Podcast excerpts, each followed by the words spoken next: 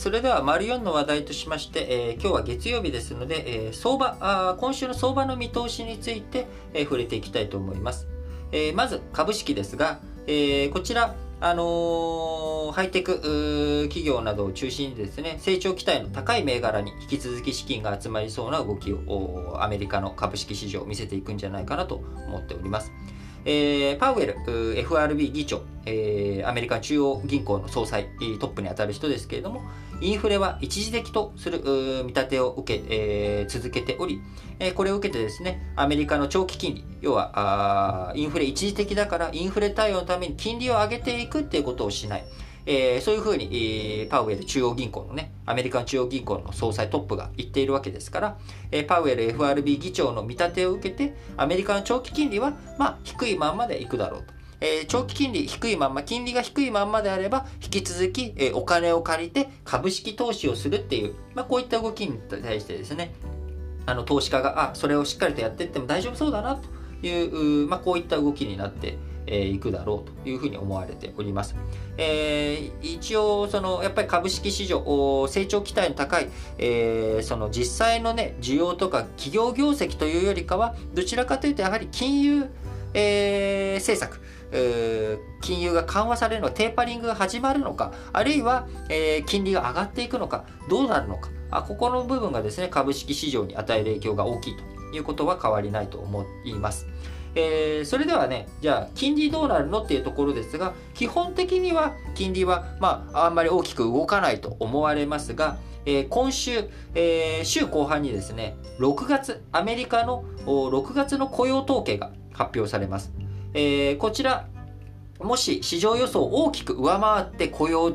情勢がですね、えー、良くなるというふうになると、景気がますます加熱していくっていう可能性が高くなるので、そうなってくると、えー、インフレ一時的だと言っていた見通しからですね、あのー、もっと景気が加熱していくのが早くなる、加速化していくってなると、FRB が利上げをするんじゃないか。えー、そういった見通し、観測から金利が上がっていくっていうようなね、あのー、可能性、えー、十分に、えー、こう、くすぶる、そんな一週間になるのかなと思っております。えー、6月のね、雇用統計が一旦出てしまえば、まあ、それを踏まえて、えー、数字が、あ動いていく、その数字に基づいて、えー、落ち着いていくっていうことになると思うんですが、まあ、そこがどうなるのかなっていうところを、えー、みんな様子を見ながらっていうことだと思います。えー、4月、5月どうだったかというとですね、雇用統計、えー、市場予想を下回る内容だったため、長期金利下がるという動きにつながりました。えー、6月どういうふうになるか、4月5月と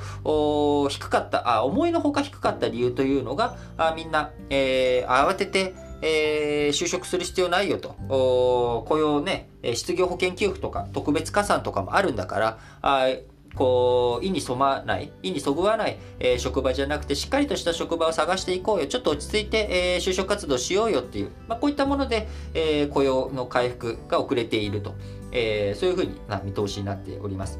え、現状、アメリカ連邦政府による失業保険給付の特別加算、こちら打ち切る動きが本格化するのはあこれからあでまだまだその景気を回復させていくためにも失業保険給付っていうものはもう少し特別加算必要だという、え、考え動きになっておりますので、え、そうなってくるとアメリカの労働市場の回復まだ先、雇用統計に、数字が反映していくのはまだ先なんだろうなというふうに思われているためまあ多分アメリカの金利、米ドルの金利はですね、えー、大きく動かない1週間になるかなとは思いますが、雇用統計、えー、注目して見ていきたいと思います。